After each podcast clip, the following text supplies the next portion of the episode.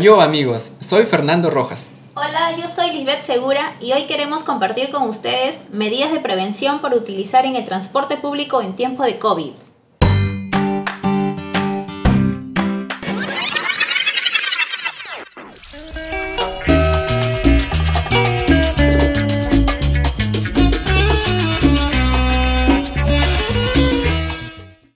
Te cuento, Liz, que yo vivo en San Juan del Urigancho y uso el tren eléctrico para movilizarme.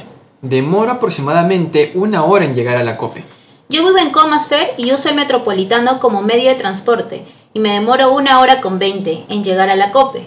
Fer, ¿y a ti no te da temor contagiarte al usar el transporte público? Claro, Liz, podemos contagiarnos no solo en el transporte público, sino en cualquier lugar. Pero para evitar ello debemos tomar medidas preventivas.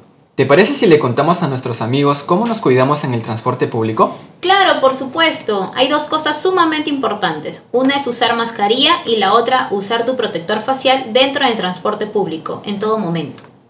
Claro, eso es infaltable, Liz. Yo además de eso permito que las ventanas permanezcan abiertas para que exista ventilación. Algo que también es importante, Fer, es lavarse las manos antes de ingresar al medio de transporte y también al llegar a tu destino. Recuerda también que no debemos ingerir alimentos ni bebidas dentro del transporte, ya que eso haría que nos quitemos la mascarilla y nos expongamos al contagio. También es mantener como mínimo un metro de distancia al interior del transporte público.